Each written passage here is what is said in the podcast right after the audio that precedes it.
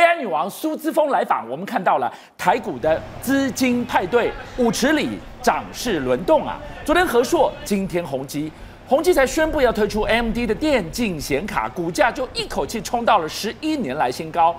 AI 的风口浪尖上，仿佛跟 AMD 沾上边的都能飞啊！而苏姿丰，她可不只是 AI 女王，她也是游戏女王。当年 Sony 如何开发出比 PS2 游戏机效能强上千倍的 PS3 呢？背后关键人物居然就是苏姿丰，成就这位 AI 女王的关键，居然是五趴哲学。苏姿丰终于来到台湾了。最近因为加拿大大野火，所以一千多台的一个班机受到了 delay 哦。那目前呢，苏姿丰这一波呢来到台湾，风尘仆仆，连续要五天。据传会拜访台积电，会拜访和硕，也会去拜访英业达等等这些公司哦。但大家看到苏志峰，不觉得都要竖起所谓的大拇指来了？为什么呢？他跟其他的人不一样的地方是，他是一个员工。他跟其他人，跟黄仁勋董事长，跟贾博士不同，他们都是老板哦。但谈论到苏姿丰，不得不谈论到一件事情：苏姿丰小时候出生在台湾的一个台南，三岁的时候，因为爸爸要到美国去攻博士的一个学位，就把他带到美国去了。想不到在美国呢读书的时候真厉害呀，从小到大通通都是学霸。所以呢，后来就在 MIT 麻省理工学院完成了学士、硕士跟博士的一个学位。但他的人生出来的过程当中呢，在 IBM 跟德州仪器流浪了十年之后，有一天他在想，我要不要再往上更上一层楼？那个时候呢，他就到 AMD 去了。那一年非常关键，是在二零一二年。二零一二年也是 AMD 事关重大的一年。那个时候，俊相哥，AMD 是奄奄一息呀，真的不知道该要怎么办。所以他去的头衔是什么呢？是副总裁加总经理。结果过了两年之后，你知道 AMD 发生什么事吗？所有的长官说不行了，这家公司真的没救了。那时候的股价跌到剩一块六毛钱的美金哦。这个时候苏姿丰说：“好吧，既然都没有人要承担这个责任，他就出来承担这个责任。”那个时候的关键点是在二零一四年。想不到呢，他出来承担之后呢，他所做的一切一切的一个行为，他说什么呢？他说要有勇气，要能够承担风险。他鼓励每个人都去创造自己的一个运气，去解决最困难的一个问题。他说：“你不要一想要一口气成长百分之五十，那个太不切实际了。你每一次你就是五趴、五趴、五趴，慢慢的改变。即使没有办法一次成长五十趴，可以先挑战五趴，让团队勇往直前。那最近呢，很多人都知道黄仁勋来到台湾的一个过程当中，你只要谈论到跟 AI 有关的，这是包括什么广达啦，之前我们两个月多前跟各位谈论到了技嘉，是不是挡挡飞天呢？目前的苏姿丰飞机都还没落地哦。”合硕第一个攻到涨停板。最近宏碁说，我们目前要首推 AMD 的电竞独立显卡。大家突然间想到，诶，过去推所谓的电竞独立显卡的叫做微星跟技嘉，那次的股价都翻了三倍。那这次宏碁的想象题材超级高，想不到飞机还没到，人都还没有踏到整个桃园机场，连宏碁都攻到涨停板了。那宏碁它去年就宣告了哈，我们目前要去进军到所谓的显卡市场。那今年呢，更与超微合作出了一个新型的一个显卡哦，所以目前呢，全市场都在看这一波 AMD 的 MI 三百 X 晶片会不会带动所谓的 AI 的一个概念股。但简单的说哈，目前全世界的投行已经说了，MI 的整个三 MI 三百呢，现在今年。只有七千颗的一个产能，但明年不得了啊！为什么呢？明年预计的话呢，只要生产的出来，初步规模可以卖到二十万颗。所以现在来说的话，在整个 AI 世界的话，就是三强鼎立，A 一百、H 一百、MI 三百，目前这三块整个所谓的晶片是最强的。但大家打开来看，老板通通都是台南人，而里面做的通通都是台积电。所以我们看到了两个台南人，让台湾的 AI 派对正热闹呢。中国呢？美国祭出史上最严厉的 AI 晶片制裁，我们就看到中国面临前所未有的发展困境。他还没有出来哀哦，反倒是美国的三大晶片商先到华盛顿去跟拜登讨饶了，拜托高抬贵手，不然这一记重拳下去的话，杀人一万，自损三千呐、啊！没有错，美国半导体的三巨头最近到华盛顿去做游说哦。这三巨头是谁呢？包括了 Intel、高通跟 NVIDIA。结果往内一看，哎呀，俊相哥真的是有苦说不出啊！目前 Intel 在中国的一个行销的一个市占比呢，高达百分之四十六。高通的一个销售呢，在中国的市占比呢高达百分之三十六，NVIDIA 呢现在高阶晶片是占接近五成，然后呢入门的晶片大概占两成多。但现在呢，拜登对于整个中国的一个捆绑，十一月就要到期了，所以他目前呢三巨头希望能够阻止政府对于中国采取一些进一步的一个措施。我们就看到了出来讨饶，拜托高抬贵手，但拜登会松绑吗？肯定不会。为什么？今天一个铁铮铮的事实跟迹象告诉你，日本。跟印度把手给牵上了，招招一样剑指中国啊！目前呢，日本的科技相它叫西村康稔哦，人目前正在跟印度的整个财务相双方在会谈当中。为什么呢？因为今年对印度来说是一个非常重要的一年。一今年第一个，印度已经人口正式超车了中国大陆，成为全世界人口最多的一个地方。第二个，目前印度政府呢是用整个非常高的一个奖金说，来来来，我们印度要的就是这些所谓的半导体。那目前日日本西村康稔他就说了，我们的专长是在设备，我们的专长是在材料。但目前呢，整个架构来说的话，印度有满满的一个人才，所以印度跟日本要合组所谓的半导体的一个供应链，强化整个四方对话哦。那我们现在来看哦。现在印度呢，可以说跟整个中国它是杠上了。最近呢，印度有一个有一部抗中神片，这部神片叫什么呢？名字真有趣，就叫做《印度人》。这印度人当中呢，是有六个年轻人，他们赋予一个所谓的神秘的一个任务。结果呢，这个神秘的任务就是他们要到另外一个国家去，去救印度这个国家。影片当中疑似出现了中国军人的一个画面，而且跟敌方的打斗过程呢，俊相哥居然跟中印的冲突非常非常的一个相似。然后呢，主角各位都知道嘛，这个是印度的一个抗中神片，对不对？主角数次的呐喊怒吼说。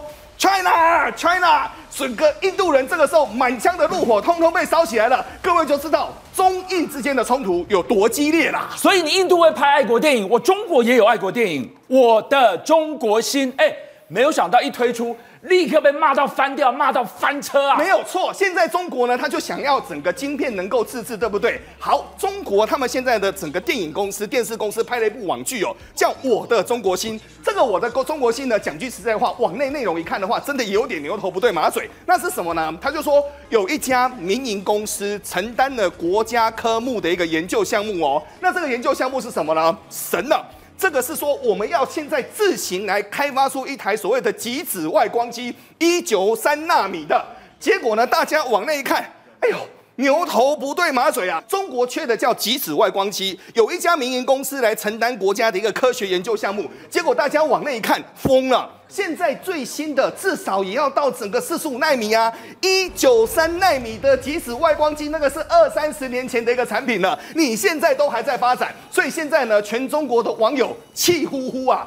你们这些整个编剧到底头脑在想什么？牛头不对马嘴。所以呢，这部整个偶像片就这样子很唐突的就下片了。我们看到了美中晶片危机再升级，但是回头一看，中国内部真的超灰搭了。今天来看到这一家。关键中的关键的指标，就是支撑中国生产总值四分之一的恒大集团，吓死人了！最近刚刚公布财报，才发现它的这个雷坑恒大。怎么大呀？这是代际金价大条喽。是，就像我们都知道，房地产事实上是撑起中国经济啊、呃、高达四分之一的一个非常重要的产值。其中啊、呃、最大的大概就是恒大。这我没有想到，现在恒大出现大问题。事实上呢，应该是从最近中国的一些相关的数据，你就可以知道，进一步知道为什么恒大会有这个问题。第一点，我们先来看啊、哦，中国的 CPI 在六月竟然出现一个零趴的一个数据。嗯、这零趴数据，人家想说，哎，那这样代表物价指数没有波动。没有上涨不是很好吗？哎，不是。从另外一个角度来讲，当你的原物料行情都飙涨的情况之下，但是你的物价却停滞，没有办法涨，这代表厂商所生产的东西，哎，可能是卖不出去的，所以呢，不敢涨，不敢涨的情况之下，它就等于是不敢转嫁高涨的成本。换句话说，厂商的营运可能是艰困的，所以呢，这是形成一个整个中国经济的问题。结果大家都讲说，啊，你现在中国经济陷入一个总总呃准通缩，也就是不敢动。不敢涨，所以整个经济像一滩死水。没有想到中国官员现在讲说，哦，没有没有没有，我们现在经济没有通缩的问题，下个阶段也不会有通缩的问题。好，中国经济到底找一根最具代表性的指标的温度计是什么呢？我刚才一开场跟大家报告，就是恒大房产、恒大地产。这个地产呢，过去四十八小时，他公布了他的财报，对，我们真是吓了一大跳。我们知道他惨，不知道他这么惨呢。是，你知道吗？他竟然两年累计加起来的亏损是高达一千亿。一千亿不止不是人民币哦，是一千亿欧元哎，哦、那一千亿欧元呢，看起来是好几兆，吓死人！怎么会亏了这么多？那尤其是中国，大概是呃恒大应该是全中国至少前三，甚至是 top one 的一个房地产业者哦，在号称在中国有二十万员工的这个集团哦，现在出现了这样子大亏损，而且一一可能要陷入倒闭潮的话，会对于整个中国经济产生一个结呃结构性以及连锁性的一个效果。因为你要知道，它所带动的上下游产业，以及它所牵涉的供应商，还有它向金融体系所借的一些资金，这个一旦倒之后，它就会形成一个骨牌性的效应，所以它的牵累非常大。更可怕的一件事情是。中国如果连恒大都已经本来是大到不能倒，现在是大到都会倒的情况之下，你就知道这支撑中国经济啊四分之一二十五趴的一个非常重要的房地产产业，它现在所面的问题呃有多严重，还有。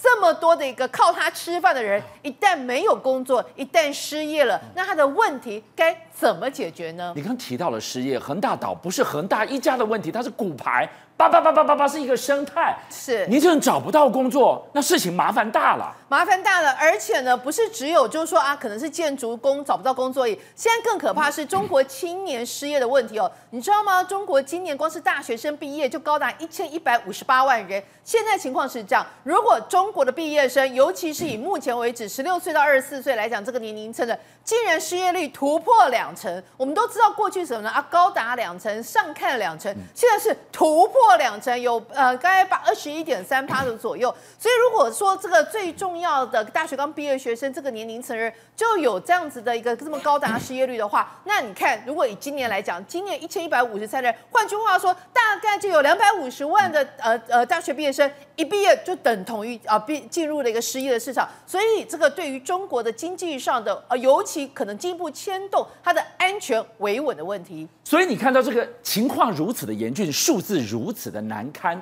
怎么办呢？就美化它，怎么办？